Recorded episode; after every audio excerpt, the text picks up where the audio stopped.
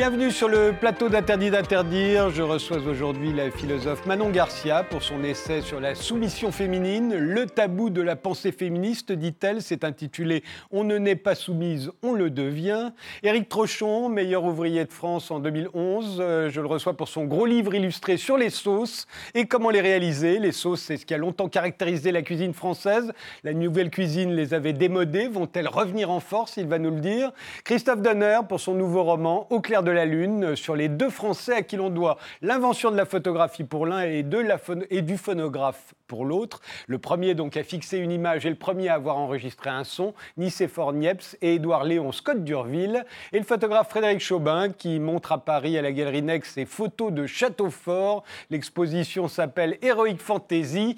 Euh, mais on va commencer tout de suite euh, par des images, des images que vous avez choisies.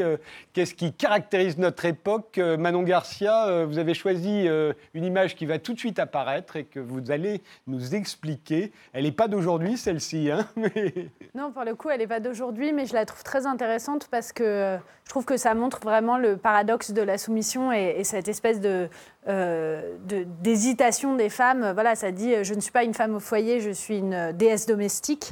Et je trouve que c'est vraiment très fort. C'est quoi, les années 50, 60 aux États-Unis? Oui, c'est les années 50, c'est toutes ces espèces de publicités très euh, euh, voilà, vieillottes sur l'électroménager le, et tout ça. Mais je trouve ça passionnant parce que ça montre que la soumission féminine est aussi euh, une occasion de fierté pour les femmes euh, de dire bah voilà, je suis, en fait, je suis une déesse domestique. C'est pas du tout que je m'occupe de toutes les tâches domestiques, etc. C'est que je suis parfaite. Bien. Je, m'en occupe bien, et je suis une bonne femme. Et voilà. Et donc, euh, comme moi, ce qui m'intéresse, c'est de montrer que nos normes de féminité, c'est en fait des normes de soumission, mais que ça fait que les femmes y prennent du plaisir. Bah, je trouve que ce, cette publicité est très bonne là-dessus. Éric Trochon, vous avez choisi une, une image qui représente le Liban, hein, je crois. Oui, oui, j'étais en voyage au Liban euh, l'hiver dernier. En fait, euh, vous m'avez demandé une image qui caractérisait ce qu'on vit en ce moment. Pour moi, euh, c'est vraiment Beyrouth, c'est des cicatrices à travers cette ville qui est à la fois moderne et pas moderne. Et, ce, qui est, intéressant, c'est qu'on aurait pu choisir Beyrouth aussi dans les années 70-80, parce que ça a été la première guerre civile euh, interethnique, euh, interreligieuse aussi. Euh, et Dieu sait si ça avait à l'époque beaucoup interloqué les gens qui, qui, à ce moment-là. Mais absolument, et puis en plus, c'était ma jeunesse, et c'est vrai qu'on avait des, des, nouvelles de Beyrouth aux 20h tous les jours, quasiment. Et j'y suis allé, j'ai vu ce qu'était cette ville et ça m'a beaucoup vraiment intrigué. En plus, on voit tous ces fils. Alors les fils sont importants parce que c'est la communication. On a, tous, euh, on a tous Internet. À Beyrouth, ils ont Internet. Et alors on est à la fois dans, dans la violence vis-à-vis de l'autre euh, des communautés et en même temps cette communication qui est partout. C'est euh, pour moi vraiment le paradoxe de ce qu'on vit actuellement. Et ça pose aussi la question par rapport à la culture et notamment la cuisine française. Comment rester soi-même dans un monde pluriel? Est-ce qu'il faut euh, être communitariste, c'est-à-dire dire, euh, la cuisine française c'est la meilleure du monde, point Ou est-ce qu'il faut s'ouvrir aux autres et, partager et, jusqu'où Et voilà, c'était grosse question. Et c'est vrai que Beyrouth m'a beaucoup impressionné pour ça, parce qu'il y a en même temps une joie de vivre. Euh, Il y a toujours eu, hein, même pendant la, guerre civile, au plus fort de la guerre civile. Absolument, et beaucoup de gourmandise. Mmh. Et on était reçus extraordinairement bien par les chefs, par les, les, gens, par les familles. voilà, donc c'est c'est tout à fait étonnant. C'est tout à fait étonnant. Christophe Dedin Oui. Votre image à vous C'est un des premiers euh, dans la série des euh, phonotogrammes. C'est le premier je pense que c'est un des premiers, en tous les cas, réalisé par Scott de Martinville. Alors, il faut vous expliquer. Euh, Alors, en fait, c'est le, premier enregistrement du son. Mais un enregistrement pas sonore. Voilà, c'est-à-dire qu'il avait inventé une machine qui ne permettait pas d'écouter ce qu'il enregistrait, mais... de le graver et de le graver pour l'éternité. De le graver, voilà. en tous les cas, pour le, graver pour nous, parce que 150 ans après, on a numérisé ses phonotogrammes et on a ressorti sa voix en 2008 exactement, on a entendu sa voix Sa voix, qui est donc la, voix la plus ancienne de tous les temps, jamais euh, enregistrée. Et il chante au clair de la lune, mon ami Pierrot. D'où le titre de votre roman. le titre de, mon roman. Mais, euh, Et c'était 17 ans avant euh, l'invention, la, première voix enregistrée du, par Edison. par, Edison. Non, pas la première voix enregistrée, la première voix réécoutée, enregistrée, réécoutée, parce qu'il y a effectivement 17 ans entre le moment où on grave la voix et le moment où on l'entend. La, on la, on et, et si, de, si je considère votre proposition comme euh, valable par rapport à, cette photo, c'est qu'on est dans l'époque de l'image. On est dans l'époque du son. Ça, c'est une photo aussi. C'est une photo donc faite 30 ans après l'invention de la photo, sur le même mode que la photo, c'est-à-dire c'est la nature elle-même qui produit l'œuvre. Il n'y a, plus d'artiste, c'est la machine, c'est une machine qui produit le son, c'est une machine qui reproduit l'image. Et, euh, je pense qu'aujourd'hui, voilà, aujourd'hui, c'est très parlant. D'abord parce que aussi, on a complètement oublié qui était Scott de Martinville. Et donc, c'est aussi une époque d'oublier. lycée Fornieps, dont on parlera aussi tout à l'heure quand on parle de votre roman. Et vous, Frédéric Chaubin? Alors, moi, c'est une forme de violence ordinaire qui n'est pas très éloignée de ce qu'évoquait en fait Eric. Ce sont des photos que j'ai prises en bas de chez moi, très simplement, avec mon téléphone portable. Et euh, ces photos m'ont paru euh, indispensables aujourd'hui parce qu'il parce qu'il y a quelque chose comme une, euh, comment dire, une euh, incapacité à saisir la violence de proximité, alors même qu'on est dans une époque qui vit euh, dans une espèce d'emballement compassionnel généralement abstrait et très à distance. Et là, on est au cœur du 8e arrondissement, en face du parc Monceau. Et cet homme-là est posé là depuis des années, je le vois tous les jours quasiment. Il a perdu 15 kilos en l'espace de deux ans. Il a il a, il vieilli de 10 ans dans, je veux dire, ce même espace-temps. Et euh, il, est euh, véritablement en train de, de, Il est confronté à une mort lente, en fait. Et c'est en fait l'idée que je me fais de l'enfer. Donc je voulais euh, présenter ces images.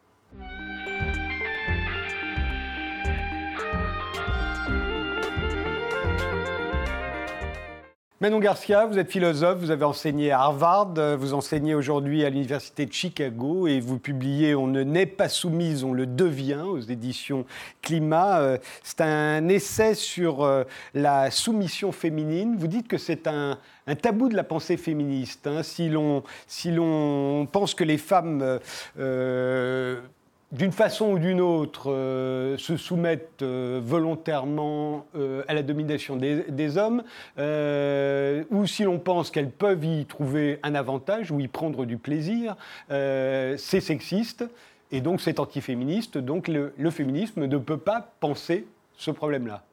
Non, ce que je pense, c'est que je pense qu'on peut tout à fait tenir ensemble une pensée féministe et une pensée de la soumission, mais que euh, dès qu'on dit soumission féministe, euh, soumission féminine, pardon, les, euh, les antiféministes s'engouffrent dans la brèche et disent bah, vous voyez bien, c'est ce qu'on vous a dit depuis toujours, les femmes sont naturellement soumises. Oui, et, elles aiment ça. Et elles aiment ça, oui, parce que tout d'un coup elles, elles, elles accomplissent leur nature, qui est une nature soumise. Et moi, ce qui m'intéresse, c'est et je comprends très bien que les féministes, elles aient eu peur en se disant pendant longtemps, bon, euh, là, le plus urgent, c'est de se battre pour l'égalité des droits, etc. Euh, euh, voir comment les femmes sont complices de cette domination, c'est pas le plus important pour nous. Mais je pense qu'on est arrivé à un moment où comprendre les mécanismes de la soumission féminine, c'est crucial pour comprendre pourquoi les inégalités entre les hommes et les femmes perdurent, alors même que ça devrait, en théorie, être fini, puisqu'il y a une égalité de droits. Donc pour comprendre ce fossé entre l'égalité de droit et les inégalités de fait, à mon avis, un des aspects importants, c'est la soumission euh, des femmes et leur, consentement à leur soumission. Après, ça ne veut pas dire que je pense que, euh, euh, en fait, les femmes, elles aiment ça, point à la ligne. C'est que ce que je pense, c'est que la structure de la société est telle que ça coûte moins cher quand on est une femme d'être soumise que d'être libre. Alors, euh, euh, posons la question autrement. La façon dont, d'ailleurs, vous la posez dans le livre. Premièrement, est-ce que les femmes participent à la domination masculine? Oui, mais on y participe tous. Oui. En fait, à partir du moment où on vit dans la société, comme on vit dans une société qui est structurée euh, par la domination masculine, les hommes, même les plus bienveillants et les plus égalitaristes, sont aussi pris dans la domination masculine. On est tous, toutes les dominations suscitent des complicités à plus ou moins grande échelle. Mais euh, en quoi, moi, je participe à la domination masculine euh parce que, bah parce que, en fait, par le simple fait que vous êtes un homme, vous ah avez eu des privilèges. Euh, y a, ça a été plus facile pour vous de faire un certain nombre de choses dans votre vie que si vous avez été une femme. C'est-à-dire que quand vous avez décidé. Mon service militaire, par exemple. Oui, enfin, euh, si vous voulez, il y a le service militaire, mais ce que je veux dire, c'est qu'on ne vous a pas empêché de grimper aux arbres, on ne vous a pas empêché de faire le tour du monde, on ne vous a pas empêché, si vous voulez... on ne m'a pas encouragé à faire de la danse classique, par exemple. Non, mais on peut penser que euh, c'est plus...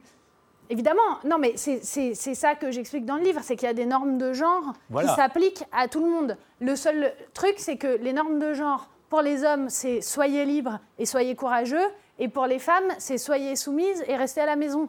Donc on peut dire, on, on en est tous victimes, je veux bien, mais il y a des normes de genre qui permettent une vie plus épanouissante que l'autre. C'est-à-dire que je pense que passer l'aspirateur, c'est moins épanouissant que euh, partir sac au dos faire le tour du monde. On pourrait se poser la question autrement, c'est-à-dire que depuis, euh, on va dire, 3000 générations euh, qu'il y a des homo sapiens sur Terre, et ce qu'on appelle aujourd'hui la domination masculine, qu'on a appelé longtemps la division des tâches, peut s'expliquer d'une autre manière. C'est-à-dire qu'à un moment de rester, on va dire, dans la caverne, pour faire simple, c'était pas forcément moins épanouissant que de partir chasser le mammouth avec de bonnes chances de se faire écraser. Vous voyez, ça s'appelle la division des si vous voulez, vous, vous, risquez moins à tuer un mammouth qu'à donner naissance à des enfants coup sur coup. Voilà. Et les Mais est-ce que, ça, est que ça, ça n'explique pas justement parce que, ah, sûr que donner, donner, naissance à un enfant, le porter, ensuite l'élever et, s'en occuper, en grosso modo, ça prend trois ans hein, dans les sociétés et traditionnelles. Surtout à l'époque, les femmes, elles avaient un enfant tous les ans. Enfin, il n'y avait pas du tout de, de contraception. Moi, je pense que de toute façon, penser l'égalité des sexes avant l'accès à la contraception, c'est absurde. Non, mais c'est surtout même penser que le, chacun va faire la même chose que l'autre. C'est-à-dire que est-ce que ça n'arrangeait pas chacun, au fond, que les uns euh, s'occupent d'aller chercher les choses matérielles et que les autres euh, restent auprès des enfants parce que chacun tient à sa progéniture et que le meilleur moyen que cette progéniture survive, c'est quand même que quelqu'un s'en occupe. Oui, mais sauf que ce que, vous montre, euh, ce que, ce que montrait François Héritier l'anthropologue spécialiste de la différence des sexes, c'est qu'elle dit quand même dans toutes les sociétés, il y a euh, certes une différence entre les hommes et, les femmes, mais qu'il y a une différence de valeur. C'est que ce qui est mystérieux, c'est qu'on considère quand même que c'est plus prestigieux d'aller tuer des mammouths que d'élever des enfants. Vous êtes sûr qu'il y avait cette euh, distinction dès le début dire, À Lascaux, on montre des chasseurs, on montre pas des femmes on qui. montre quasiment pas d'êtres humains, vous le savez bien. On montre essentiellement des animaux. Oui, et on mais montre, si vous voulez, dans les peintures. un sexe masculin. Oui, mais ce que je, ce que je veux dire, c'est que euh, le, ce que chante, euh, je ne sais pas, euh, moi j'ai beaucoup étudié la littérature grecque et latine, si vous voulez, on parle quand même... L'héroïsme est plutôt masculin. voilà, l'héroïsme c'est masculin. On, Ulysse est une figure plus importante que Pénélope, si vous voulez. Donc on, on, vit quand même depuis toujours dans des sociétés où ces activités-là euh, qui sont codées masculines sont plus prestigieuses. Mais alors justement, vous vous faites remarquer aussi dans votre livre que, y compris quand les auteurs sont des femmes, on valorise davantage les, euh, les, les tâches masculines, on va dire. Donc est-ce que, cette, euh, est-ce que leur participation aux femmes à la domination masculine est volontaire? Alors, c'est ça que moi je trouve intéressant, c'est-à-dire que je pense qu'elle peut résulter d'un choix on peut choisir, euh, et, je pense que c'est un choix qui se respecte, de euh, ne pas aller faire le tour du monde parce qu'on pense que c'est mieux euh, voilà, d'élever des enfants, de tricoter, de passer l'aspirateur, etc. Très bien. la question, c'est que je pense que penser que c'est absolument volontaire, c'est faire fi du fait qu'on vit dans une société qui code les parcours. Et que quand on est une femme, on est élevé même, euh, je veux dire, même les gens aujourd'hui qui essayent de faire des éducations antisexistes, etc., euh, quand on envoie des petites filles à l'école, elles reviennent en disant euh, je veux être une princesse et avoir une robe rose et du rouge à lèvres et un jour mon prince viendra. Et que c'est quand même la façon dont on élève les garçons et les filles qui fait que les petites filles, elles sont préparées à réfléchir beaucoup plus à combien elles vont avoir d'enfants et avec quel type d'homme elles vont se marier, tandis qu'on dit aux petits garçons, est-ce que tu vas être astronaute ou euh, aventurier ou pompier? Et euh, les petits garçons, on ne les élève pas à évaluer leurs valeurs à la façon dont ils sont désirés ou valorisés dans la société. Et donc je pense que quand on est une femme, par exemple, on apprend que euh, voilà, la façon dont on est regardé euh, euh, définit notre valeur. Moi, je trouve ça très intéressant. Il y a un texte que je lisais qui fait la différence entre Narcisse, qui se regarde dans, l'eau, et la, la, marâtre dans Blanche-Neige. Et en fait, dans Blanche-Neige, elle a besoin que le miroir lui dise qu'elle est la plus belle. Narcisse, il se le dit lui-même en se regardant. Mais elle, elle a besoin d'un regard extérieur, qui est en fait le regard masculin, qui lui dit oui, tu es la plus belle. Et elle tue Blanche-Neige par peur que les hommes préfèrent Blanche-Neige à elle. Et donc à partir de là, ce qu'on voit bien, c'est que les femmes choisissent une, parfois une féminité qui est, qui est une, féminité de soumission, mais parce que c'est le programme par défaut. Si vous voulez, le logiciel, quand on est une femme et qu'on est, les, les réglages par défaut, c'est soumission. Donc ça demande beaucoup de courage. Ce que vous, moi, ce qui me, ce que vous appelez ça la soumission.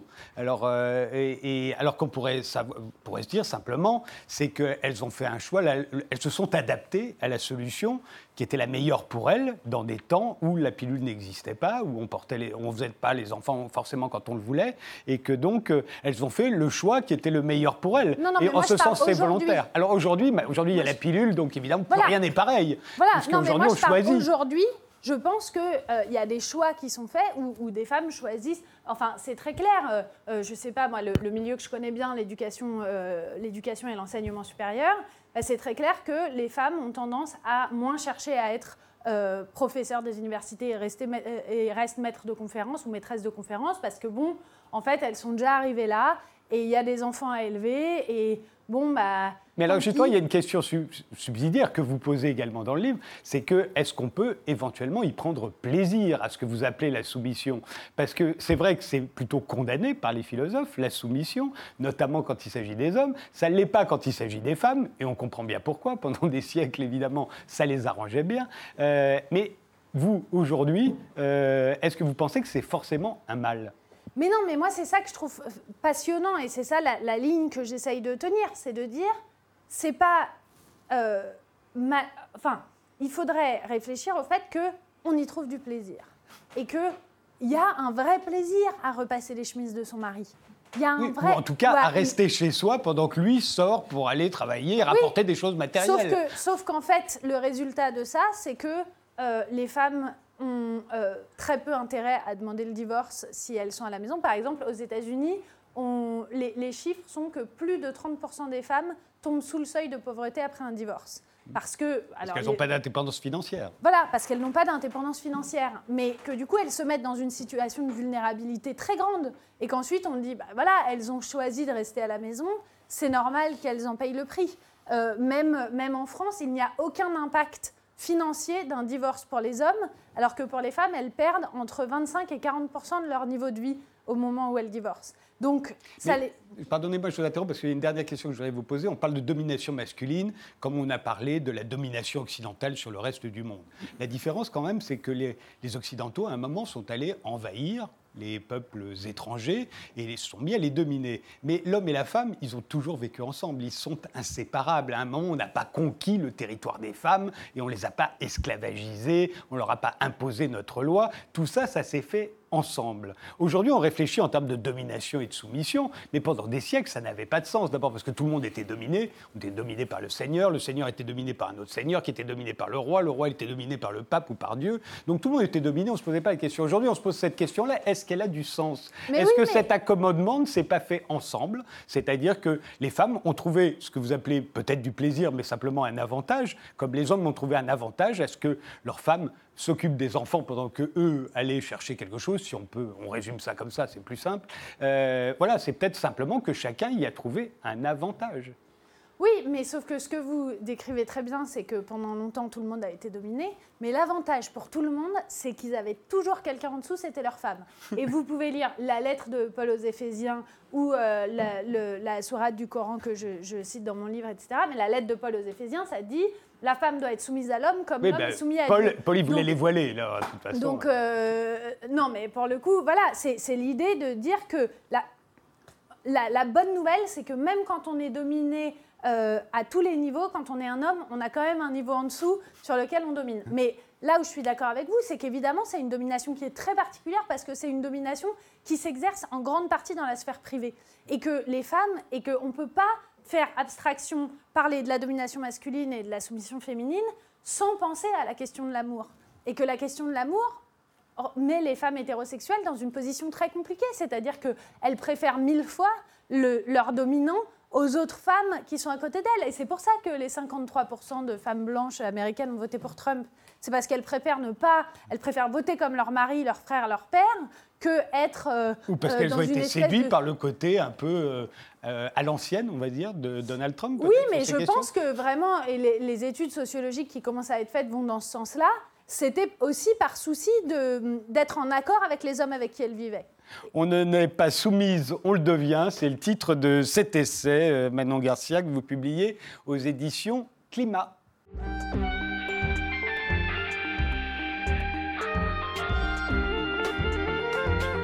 Éric Trochon, vous avez été meilleur ouvrier de France en 2011. On voit d'ailleurs votre, votre médaille. Aujourd'hui, vous publiez un gros livre euh, très illustré sur les sauces qui vient de paraître aux éditions du Chêne. Euh, euh, dans les années 60, comme le rappelle Pierre Gagnère, qui, a écrit une préface à, ce livre, le saucier, c'était le magicien de la brigade. C'était le, grand maître, en fait. Beaucoup une bonne partie de la notoriété du chef venait des sauces que lui préparait son saucier. Et puis c'est pas ça s'est démodé avec euh, la nouvelle cuisine, donc avec les gens comme Pierre Gagnère d'ailleurs. Euh, est-ce que vous pensez que c'est en train de, revenir? Alors c'est en train de revenir, oui, parce que c'est l'identité de la cuisine française et qu'aujourd'hui. La cuisine française, c'est les sauces. La cuisine française, ce sont les sauces, effectivement. Ce ne sont pas que les sauces, mais les sauces euh, déterminent la cuisine française. Et les sauces ont évolué effectivement, les années 60, c'était les années aussi où on a commencé à se soucier euh, de son corps, de la diète. On commençait à, mettre des maillots de bain euh, de plus en plus petits. Et donc, les petits bourrelets, les choses comme ça, c'était pas très bien vu. On a allégé cette cuisine, on l'a transformée, on lui a donné euh, une pointe de modernité. Mais aujourd'hui, on se rend compte que la cuisine française, aux yeux du monde, n'est pas grand-chose et que elle est contestée et revenir aux sauces, c'est réaffirmer une forte identité. On a, souvent remplacé le mot sauce d'ailleurs par le mot jus, le mot bouillon, le mot émulsion. Alors, s'il y avait un plat en sauce, c'était vraiment pas bien vu. Hein. Non, c'était pas très bien vu. Non, non. Effectivement, les émulsions, c'est-à-dire que la cuisine qui était euh, solide euh, a commencé à, s'éterrer un petit peu jusqu'à devenir des écumes, des brumes et, des choses comme ça. Et, là, on est revenu sur, des, sur du liquide. Et en fait, la sauce est importante dans la cuisine française c'est elle qui fait le lien entre les ingrédients. Euh, quand on compare avec des cuisines asiatiques, moi je voyage énormément, euh, les cuisines asiatiques, on est beaucoup sur des bouillons effectivement où tout est dedans, alors que la cuisine française, la sauce vient naviguer comme ça dans l'assiette et vient créer ce, lien entre les différents euh, éléments qui composent le plat. Et ça, c'est important. Alors, il y a évidemment plein de termes euh, qu'il va falloir expliquer parce qu'on en a perdu l'usage. Le fond de sauce, par exemple, qu'est-ce que c'est? En quoi c'est différent des sauces de base, des petites sauces les petites sauces, c'est pas les sauces de base et c'est pas les fonds de sauce. Non, j'essayais de faire un ouvrage où je vous expliquais effectivement toute cette architecture extrêmement élaborée que nous a laissé euh, Auguste Escoffier dans les années 1900. C'est lui qui a tout codé. Hein. Il a codifié effectivement des usages, tout simplement. codifié, pas codé, c'est vrai. Voilà, il a, il a codifié des usages. Et euh, ça, ce, livre qui est le le répertoire culinaire d'Auguste Escoffier, le monde entier nous l'envie. Hein. Et, et, le vôtre, ça consiste effectivement à expliquer comment on fait toutes ces sauces, mais toutes les sauces que tout le monde peut faire. Hein. Vous n'entrez pas dans des, dans des... Mais c'est déjà pas mal compliqué d'ailleurs. Hein. Voilà, donc je redonne l'architecture. Le fond de base, c'est euh, les fondations. C'est avec ça. les fonds de sauce, c'est les fondations des fondations Et les fondations des fondations sont les fonds de sauce. Et après, ces fonds de sauce, on les dérive en y ajoutant des ingrédients. Il y a une, vraie logique, hein, d'ailleurs très française. Hein, presque, c'est presque de l'ingénierie culinaire. C'est-à-dire qu'on démarre avec euh, des fondations, ensuite on rapporte des ingrédients, ça devient une sauce de base. Et cette sauce de base, on va la dériver en y ajoutant des ingrédients, euh, du vinaigre, euh, des capres ou julienne de légumes, etc., etc et puis de plus en plus, et ça va donner des plats extrêmement sophistiqués. Mais par exemple, quand on parle d'une sauce tomate, tout le monde connaît une sauce tomate, tout le monde se fait sa sauce tomate, c'est jamais les mêmes d'ailleurs. C'est quoi ça, la sauce tomate? C'est un fond de sauce? C'est, euh, Non, non, c'est une, sauce de base. Ça, c'est une sauce de base. C'est une sauce de base. À partir de la sauce tomate qui est là, on va rajouter des ingrédients dedans et on va donner des choses plus sophistiquées. Absolument, on va la dériver en ajoutant des ingrédients. Si vous mettez euh, effectivement euh, des petits dés de poivron, ça devient autre chose, etc. etc. Et, et, là, où le chaud-froid on dit. Ah, alors ça, je l'ai mis parce que ça, c'est c'est quand même extraordinaire. Là, on réalisation. c'est très beau. Hein.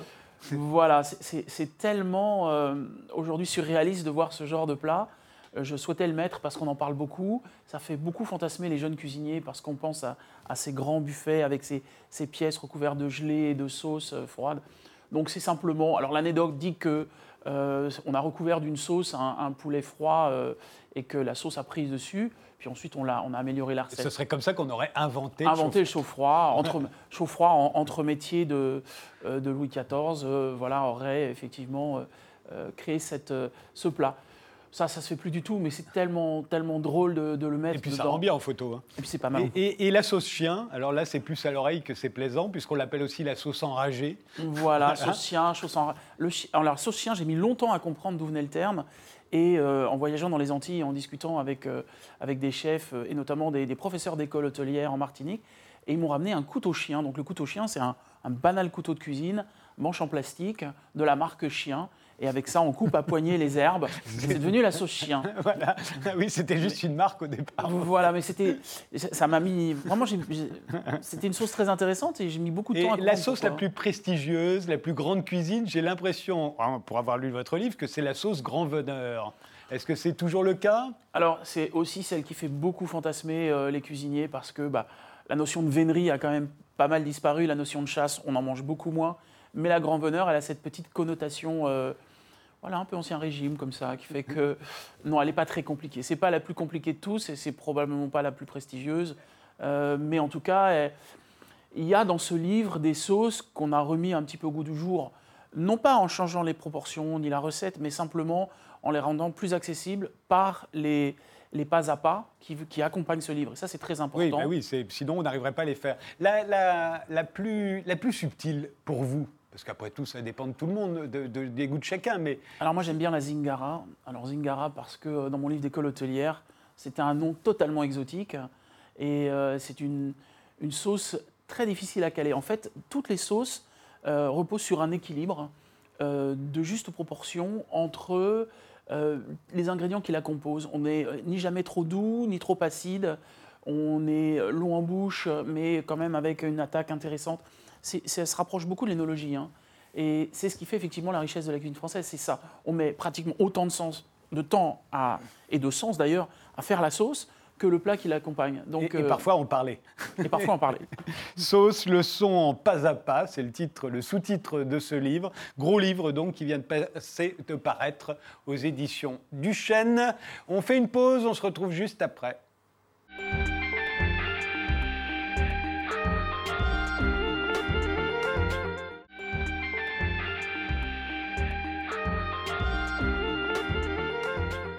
Interdit d'interdire continue jusqu'à 20h avec euh, Manon Garcia pour son essai On ne n'est pas soumise, on le devient. Éric Trochon pour son gros livre illustré sur les sauces. Frédéric Chaubin pour son exposition de photos Héroïque Fantasy sur les châteaux forts. Et l'écrivain Christophe Donner qui publie un nouveau roman Au clair de la lune chez Grasset qui raconte la vie des deux Français qui l'on doit pour l'un l'invention de la photographie et pour l'autre l'invention de la phonographie. Pourquoi est-ce que vous avez eu envie d'en faire un roman, euh, Christophe Donner?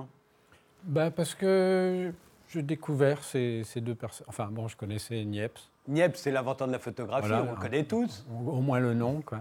Et, euh, et, Scott de Martinville, pas du tout. Et je trouvais qu'il méritait euh, que je m'y intéresse. Et je m'intéresse toujours à des choses que je ne connais pas, par définition. Et, euh, Mais pourquoi faire un roman? Parce qu'il n'y a que ça que je sais faire. Voilà. Finalement. parce que ça m'amuse. Et puis parce que j'ai l'impression, enfin j'ai la prétention de, croire que pour connaître quelqu'un, et pour connaître même une invention, et pour connaître même des, théories philosophiques, pour connaître des, euh, des, des cuisiniers, c'est pas inintéressant de savoir qui ils sont. Ceux qui ont inventé ça. En l'occurrence, ces deux-là ne se sont jamais rencontrés. Bah si. Enfin, ils sont croisés. Ils sont croisés, voilà. mais, l'un a inspiré l'autre. L'un a inspiré l'autre. Ils sont vraiment un, un la, la, enfin, Scott de Martinville, l'inventeur du, phonographe, a calqué son invention sur l'invention de la photographie. C'est exactement la même chose que, que l'image, mais c'est avec le bruit. Quoi.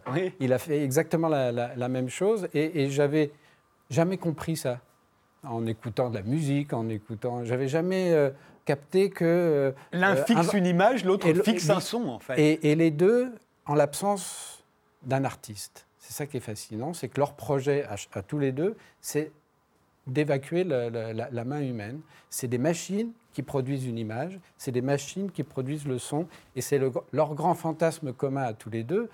Ils seront rattrapés par, par l'art et par, euh, et par le sentiment et par euh, plein de choses, mais au départ, leur idée à tous les deux, c'est justement de, faire que ça soit. Bon, c'est le début du 19e, hein, on est dans la machine, dans l'invention de, toutes ces. Euh.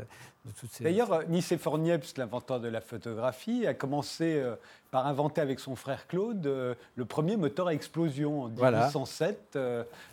mais alors, ça a eu un assez grand retentissement à l'époque, cette invention du moteur à explosion.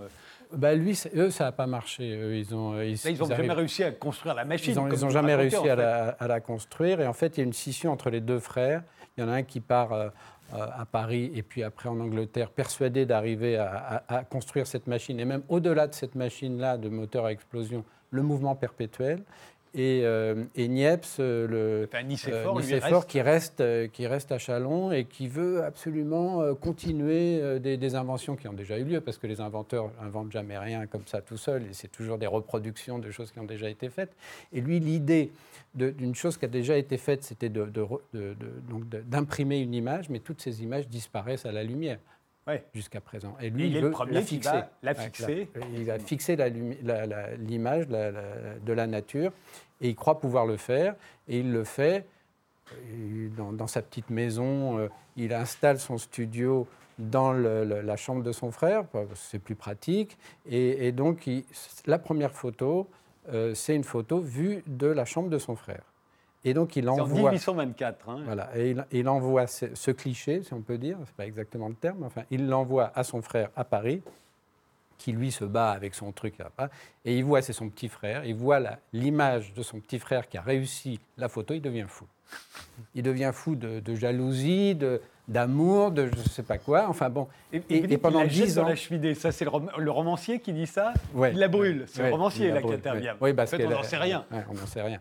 Et, euh, et il devient fou. Et, euh, et, pendant dix ans, les deux frères, moi je trouve ça fascinant, vont euh, s'échanger des lettres parce que bon, avec le temps, il n'y a pas de téléphone, il n'y a rien. Ils, ont du mal à se rencontrer. Lui, il part en Angleterre. Et pendant dix ans, ils vont s'écrire et se mentir l'un à l'autre en disant.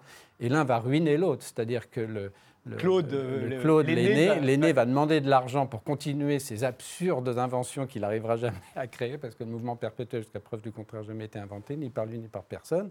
Et, l'autre va, oui, oui, il faut donner de l'argent, et il vend le, domaine familial pièce par pièce pour arriver à nourrir son, frère, qui devient en fait complètement Et qui en plus ne fait, rien. Et, euh, et lui dans son petit coin, quand même, réussi à inventer. Mais alors, il y a un autre personnage évidemment très important aux côtés de Niepce, on les associe forcément, c'est Daguerre.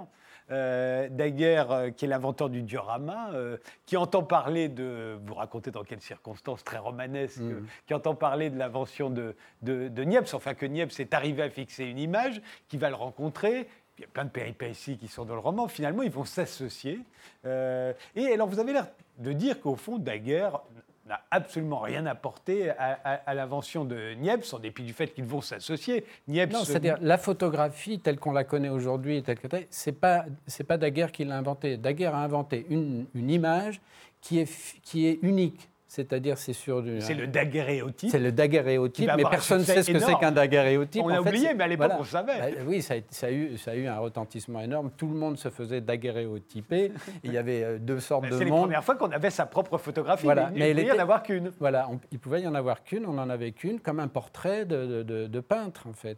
Et la, la, photographie telle qu'elle elle s'est développée après, 5-6 ans après, quand les Anglais ont récupéré le procédé de Nicéphore Niepce, alors c'était un négatif qu'on pouvait euh, développer à, plein d'exemplaires. Et en fait, le vrai inventeur de la photographie, c'est Niepce au départ. Et il est considéré comme tel d'ailleurs. Oui, oui, bien sûr. Mais, euh, mais les deux, euh, euh, les, rapports entre les deux sont très riches. Ils ont vraiment collaboré tous les deux et essayé de, trouver ce, procédé qui permettait de, reproduire les, images de, de Avec Chaubin, vous avez de la révération pour, euh, pour euh, Nicéphore Niepce en tant que photographe Très tardivement, j'ai découvert la chambre photographique. La chambre noire, oui. Et la chambre noire, voilà. Donc en fait, évidemment, il y a des années-lumière entre Nicéphore Niepce et moi-même, mais mais de temps en temps, je dois vivre des émotions qui peut-être sont pas très éloignées de celles-là, en fait. Celles que vivaient ces, pionniers, en fait. Oui, je pense qu'il y a un rapport à la, au réel qui est, euh, qui est fascinant parce que euh, cette idée-là de, de, de Niepce de ne pas avoir affaire à un artiste à la main de l'homme et d'être finalement récupéré parce que sa photo, c'est celle d'un artiste On a beau faire. Mais il faudrait qu'à son époque, il y avait 5-6 heures de pause. On posait la machine, euh, elle photographiait quelque chose qui était devant. il ne fallait pas que ça bouge. Si ça bougeait, il n'y avait plus d'image. Voilà, il y a cette image. Mais alors ça, c'est un daguerréotype. Un des daguerréotypes célèbres, c'est Daguerre qui prend en photo la rue, donc euh, avec plein de monde qui passe. Et puis la rue, au final, elle est vide. elle est vide. Pourquoi? Parce que tous les gens qui passent n'ont pas eu le temps d'être impressionnés sur le, truc. et il n'y a qu'un seul personnage qui reste, c'est celui qui se fait cirer ses chaussures au coin du, de la, du, trottoir. Et donc il est là, tout seul. Et c'est fascinant. On a la rue, c'est la rue du Temple, le carrefour du Temple. Le carrefour est vide. Et il y a ce personnage qui se fait cirer les chaussures. Mais où est-ce qu'il a pris ça? À quelle heure il a dû prendre ça? Il a pris ça au milieu de la journée. Simplement, tous les autres, les chevaux, les, voitures, tout, tout, ce qui bouge n'ont jamais été impressionnés. Parlons de Édouard Léon Scott de, Martinville, parce que lui est complètement oublié. Hein. Alors lui, il vient d'une euh, famille noble, ruinée. Euh, euh, son grand-père était lui-même un inventeur. il voulait construire un ballon dirigeable. Il avait, avait proposé le projet à Napoléon, qu'il a refusé. Alors vous dites parce qu'il aurait trouvé que c'était pas du oui, c'est indigne, d'un. Pas une bonne manière de gagner les batailles. Hein. Voilà. De, surveiller, de surveiller ça. Il est quand même incroyable, Napoléon, parce qu'il a refusé aussi le sous-marin. Mhm. On le sait, qui était venu lui proposer euh, euh, le bateau à vapeur. Euh, non, mais on imagine ce qui serait devenu s'il avait accepté tout ça. oui, c'est ça. et au fond, il a, évidemment, il a complètement négligé la révolution industrielle. Vous dites dans votre roman d'ailleurs que la France a 100 ans de retard sur l'Angleterre. Peut-être que vous exagérez un peu, 100 ans de retard, un siècle de retard. Sur, sur beaucoup de choses, en l'occurrence, c'est vrai que Napoléon, euh, en stratégie, ça allait, mais pour le reste, c'était quand même une catastrophe, visiblement. Euh, et alors, euh, Édouard, donc, la famille est ruinée, puisqu'on ne fait pas le projet du, ballon dirigeable. Édouard, comme son père, va devenir ouvrier typographe, puis mm. correcteur. et lui, il va inventer le phonographe, donc 17 ans avant Edison. Oui, c'est-à-dire entre son grand-père et lui, il y a son père qui est qui travaille dans l'imprimerie parce qu'il est rentré dans l'imprimerie à, 13 ans, quoi, vraiment, manger, un prolo, il fallait manger. Et donc c'est une famille à la fois très cultivée parce que héritier de, de famille noble de, gens euh, d'intellectuels et, euh, et, et, totalement sans argent. Et donc c'est ce lieu-là, dans, cet endroit, dans l'imprimerie, où se peuvent se retrouver les prolétaires et les, euh, et les, scientifiques. Et moi, ce que je ne savais pas, c'est que l'industrie de de l'imprimerie, du journal, du livre à l'époque, c'est un million de personnes en France. C'est plus qu'aujourd'hui la voiture, etc. Tout le monde travaille dans l'imprimerie à, des échelons euh, différents. Et lui en fait partie. Et il a un fantasme, c'est, enfin le père de, ce Scott-là, c'est la sténographie, c'est d'arriver à, Il y a plein de méthodes de sténographie, parce que bon, on n'a pas d'enregistrement, on n'a rien. Et euh, donc, c'est à la main que ça se fait, euh, euh, à l'Assemblée, pour prendre les, discours le plus vite possible. Donc, il y a plein de méthodes. Et en fait, celui qui invente la, méthode absolue, de, de l'immédiateté de l'enregistrement des discours et de la voix, c'est son fils, avec lequel il s'est beaucoup opposé pendant très longtemps. Et en fait, le fils qui a qui a détesté son père. Enfin bon, le conflit, euh, il le règle en faisant, en réussissant ce que son père. Euh, oui, mais alors en même temps, lui, son destin est tragique puisque alors là, on va complètement l'oublier. Hmm. Euh, bah, lui, il construit une machine, construit une machine qui fabrique des phonotogrammes, comme il les appelle. il le présente d'ailleurs à la Société d'encouragement, à l'Hôtel de l'Industrie, comme, comme, les, Lumières le feront pour leur cinématographe. Et, et, en fait, ces images servent plutôt aux, thérapeutes pour savoir comme les, les, les problèmes de voix, etc. C'est le qu'il invente. Oui, enfin, c'est, euh, c'est une petite machine à graver, à graver la, la, voix sans, euh, sans qu'on puisse l'écouter. Sans qu'on puisse l'écouter. Et en fait, c'est l'image qui l'intéresse, c'est de, de, garder la mémoire du son, du bruit, de tous les bruits et du son, et de l'avoir sur du papier. Et voilà. il va trouver un, associé euh, avec qui ça ne va pas très très bien se passer. Oui, bah, qui lui prend le, truc et qui, qui, le vend après. Voilà. et Edison va acheter une de ses machines. Et il Alors, entre les deux, il y a un mec génial qui est Charles Cros, qui dit Mais cette machine-là de Scott, pourquoi ne pas l'inverser Puisque à partir d'une gravure, on doit pouvoir retirer le son comme on a pu faire une gravure à partir du son. Et donc, il publie un article en expliquant comment il faut faire pour, pour réécouter ce son, ce qui est un truc totalement euh, incroyable à l'époque, parce que c'est, enfin bon, je l'explique dans, dans, le livre pourquoi c'est euh, incroyable. Et, alors, et, cet article tombe dans les mains d'Edison et de, de, sa, de son escouade d'ingénieurs. Et alors vous dites d'Edison que c'est un inventeur qui n'a jamais rien inventé, c'est Jamais rien, ben oui. Jamais rien. il y avait des gens qui, travaillaient pour lui. Et, puis récupérer les inventions des Mais autres. c'est un génie, je veux dire, j'ai beaucoup d'admiration pour lui. À 12 ans, il a inventé, il fabriquait un journal dans, dans le train, et il vendait son journal dans le train, et puis il, était télégra il, est, il est passé de, de, ça au télégraphisme. Enfin, c'est un, grand, grand, grand bonhomme. Mais euh, c'est un, type qui, qui, savait très bien où étaient les, les, les, brevets, où il fallait les, voler parfois, en tous les cas, et, euh, et, notamment celui-là qui, qui l'a rendu celui de, le plus célèbre. D'Édouard Léon Scott de, de, de Martinville. Voilà, j'arrive même pas, pourtant, mais après avoir lu le roman, on n'arrive pas à, fixer. Non, mais c'est tragique parce que c'est tragique. Hein. C'est une, euh, une, une, gloire nationale quand même. ça devrait l'être. Il n'a pas de rue à son nom. Et il a non, alors il a une toute petite plaque. Alors, ce qui est assez génial, c'est qu'il a habité rue Vivienne et il a une toute petite plaque qui en fait à l'endroit où était sa maison avant, enfin son, immeuble, qui est aujourd'hui la Bibliothèque nationale. Et donc sur le mur de la Bibliothèque nationale, il y a la plaque ah, commémorative de, de, de, de Martinville. Au clair de la lune, euh, donc euh, la chanson que, que Édouard Léon, euh, Scott de Martinville a Oui, qu'on a retrouvé, qu'on a, retrouvé, en, numérisant les, les, phonotogrammes, on les a. Ce que vous nous avez montré au début, on a entendu la voix de sa voix à lui. au début, on a cru que c'était une femme, mais non, c'était lui. Au clair de la lune, donc le nouveau roman de, de Christophe Donner est paru aux éditions Grasset.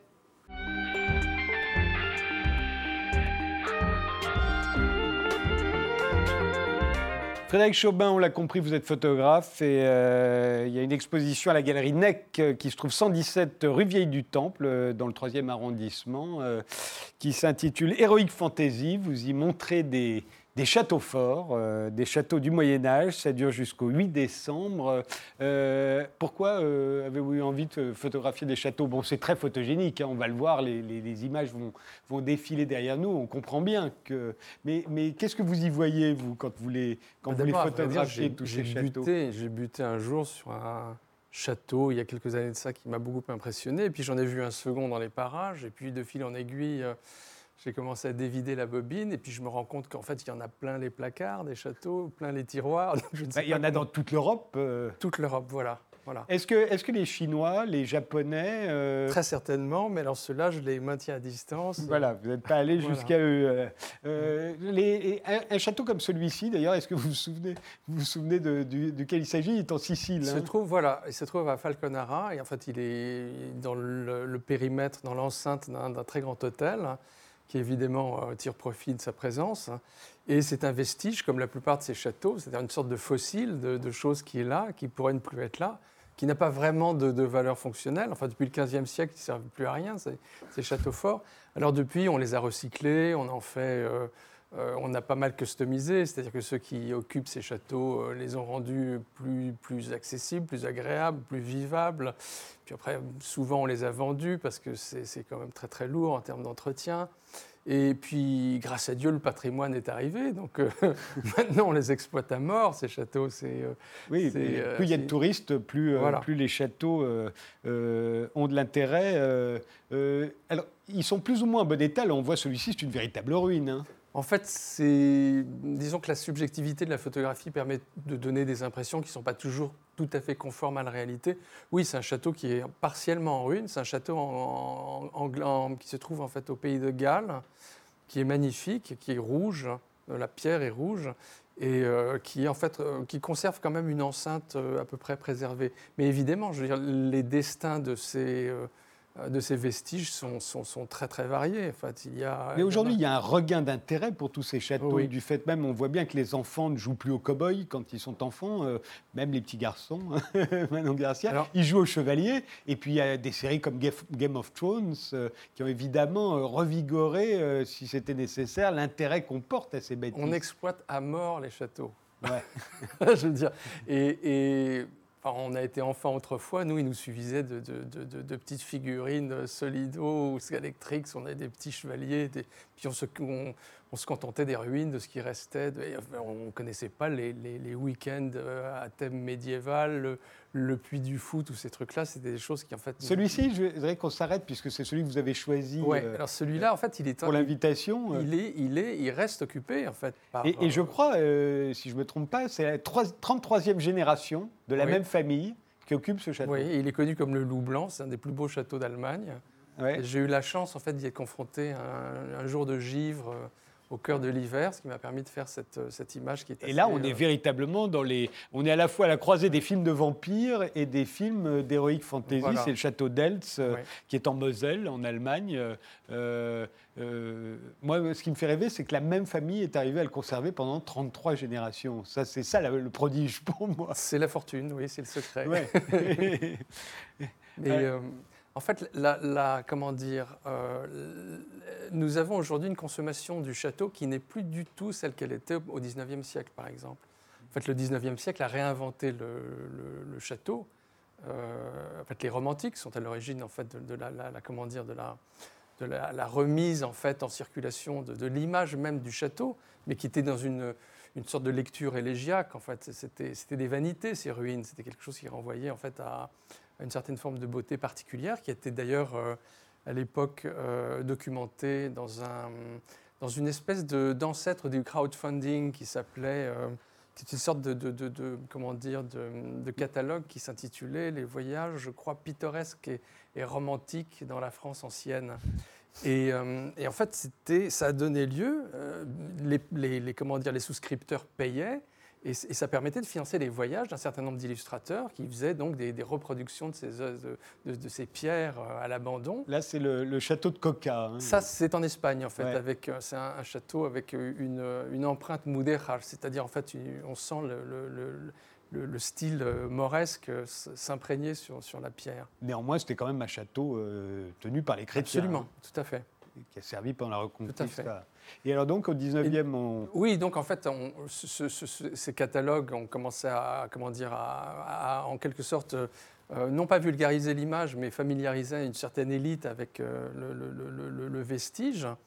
Et, de là est né, au travers de Prosper Mérimée et, de, et de Viollet-le-Duc, euh, non seulement en fait la, comment dire, la remise en état de certains châteaux, mais par ailleurs en fait une, une, comment dire, une prise en compte patrimoniale. Et c'est là le changement, c'est le virage. Et, depuis lors, on s'est totalement, euh, comment dire, euh, emballé dans cette affaire. C'est-à-dire qu'il y a une véritable hystérie de la patrimonialisation qui fait que les châteaux, non seulement on les restaure, mais parfois on les restitue.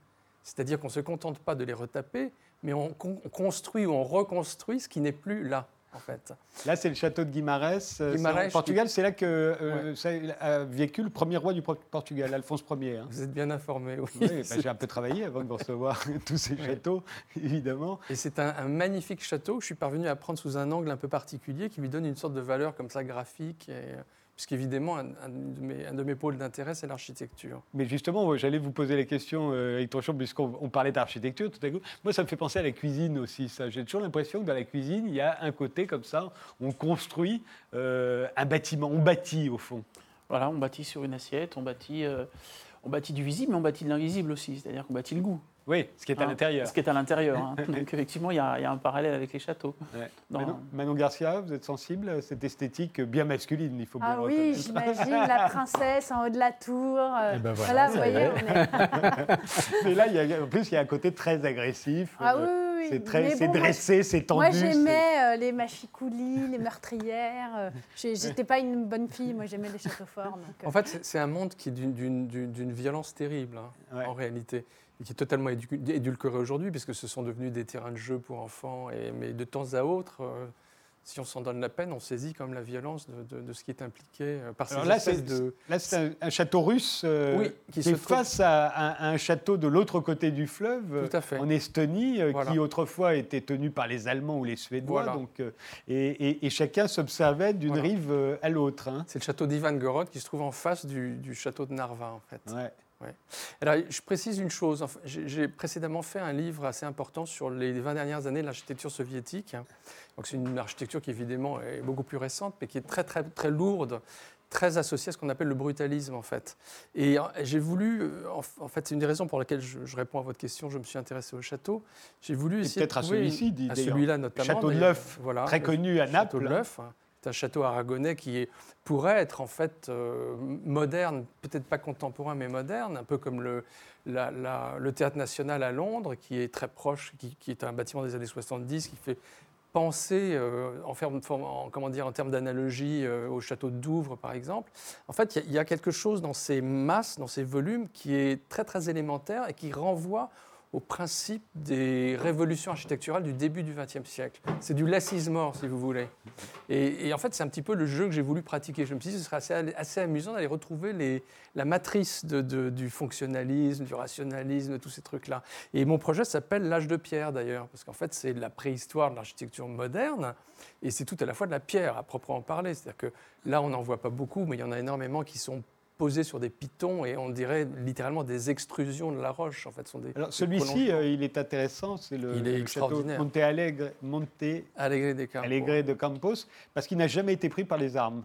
Jamais personne n'est arrivé à conquérir ce château. Il faut dire qu'il est très haut, on le voit très bien hein, par rapport à, la porte d'entrée. On voit qu'il est très très haut et euh, il est particulièrement euh, euh, austère et brutal. Il est monumental et magnifique. Et, on se dit qu'il n'y a aucune ouverture. D'ailleurs, vous parliez de meurtrière, on en voit à peine euh, là. En tout cas, il n'y a pas de fenêtre.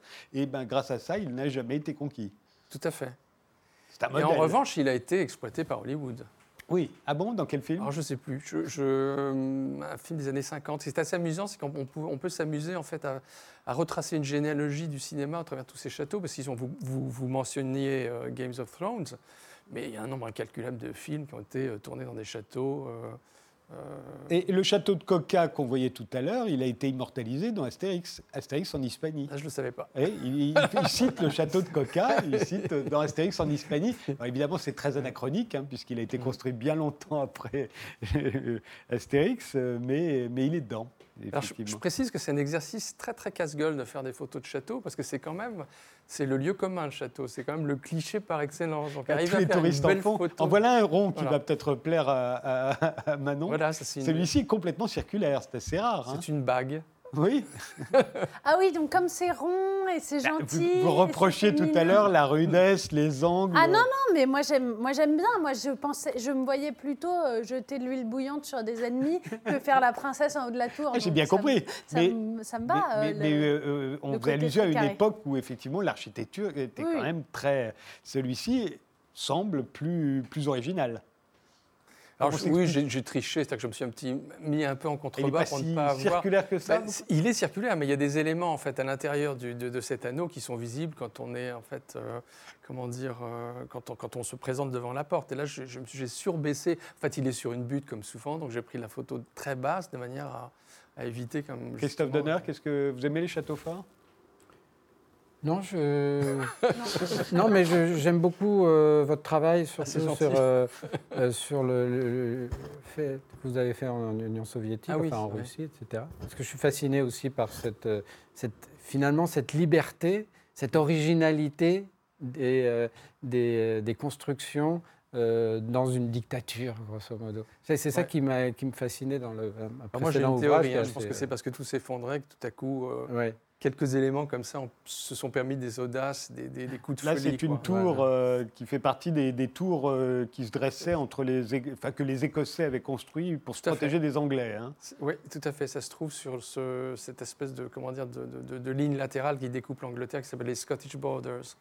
Les, les, frontières euh, écossaises. En fait, j'ai essayé de saisir la, justement cette tonalité élégiaque qui était comment dire, euh, très, très courue au XIXe siècle, enfin ce côté un peu... Euh, c'est de, de, la photo qui se veut romantique, en tout cas, certainement pas objective, enfin je le précise. Elles, le sont effectivement, celle-là tout particulièrement d'ailleurs. Voilà, ça c'est.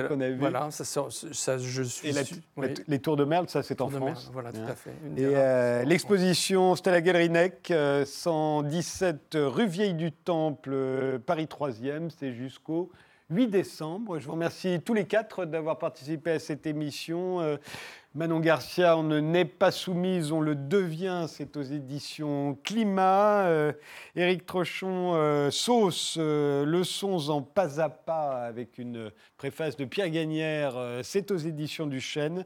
Et le roman de Christophe Donner sur l'invention de la photographie et l'invention de la phonographie, c'est Au clair de la lune et c'est paru aux éditions Grasset. Je vous remercie de nous avoir euh, suivis jusque-là. Rendez-vous très vite pour un prochain numéro d'Interdit d'interdire.